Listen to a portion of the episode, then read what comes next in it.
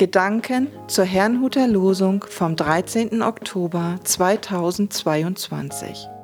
Der Losungstext aus Klagelieder 5, Vers 21 lautet: Bringe uns, Herr, zu dir zurück, dass wir wieder heimkommen. Erneuere unsere Tage wie vor Alters. Der Lehrtext dazu steht in Titus 3, Vers 4 und 5. Als erschien die Freundlichkeit und Menschenliebe Gottes, unseres Heilands, machte er uns selig, nicht um der Werke willen, die wir in Gerechtigkeit getan hätten, sondern nach seiner Barmherzigkeit, durch das Bad der Wiedergeburt und Erneuerung im Heiligen Geist. Es spricht Pastor Hans-Peter Mommsen. Heimat. Das heutige Losungswort entstand während der babylonischen Gefangenschaft. Die umgebenden Verse beschreiben den Schmerz der verschleppten Menschen. Sie waren entrechtet und gedemütigt. Viele wurden einfach hingerichtet, ihre Frauen missbraucht. Und sie waren weit entfernt von ihrer Heimat und dem Ort, an dem Gottes Heiligtum stand. Doch sie waren nicht nur von Gottes Heiligtum in Jerusalem getrennt, sondern auch von Gott selbst. Das beklagt der Verfasser ein paar Verse zuvor. Unsere Väter haben gesündigt und leben nicht mehr, wir aber müssen ihre Schuld tragen. So sehnten sie sich also im doppelten Sinne zurück, zu Gott und in ihre Heimat.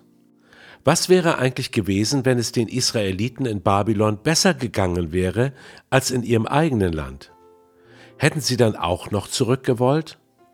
Ich glaube ja, zumindest viele von ihnen. Die Bücher Esra und Nehemia berichten, wie jüdische Männer in hohen Positionen nach Jerusalem zurückkehrten, um dort unter Lebensgefahr die Stadtmauer und den Tempel wieder aufzubauen. Vielen Menschen bedeutet Heimat weit mehr als nur ein gutes Leben. Es ist der Ort, wo sie eigentlich hingehören. Vor vielen Jahren gingen wir bei Kirche unterwegs durch die Reihen eines Zeltplatzes und sangen einige Spirituals. Eine Frau kam weinend zu uns. Diese Lieder hatten eine tiefe Sehnsucht in ihr wachgerufen, denn sie spürte, dass sie noch nicht dort war, wo sie eigentlich hingehörte, bei Gott.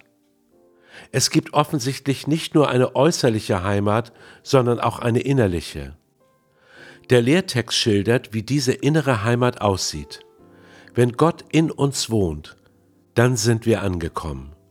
Und genau das hat Jesus Christus möglich gemacht, ohne Gegenleistung, einfach so, weil er uns liebt.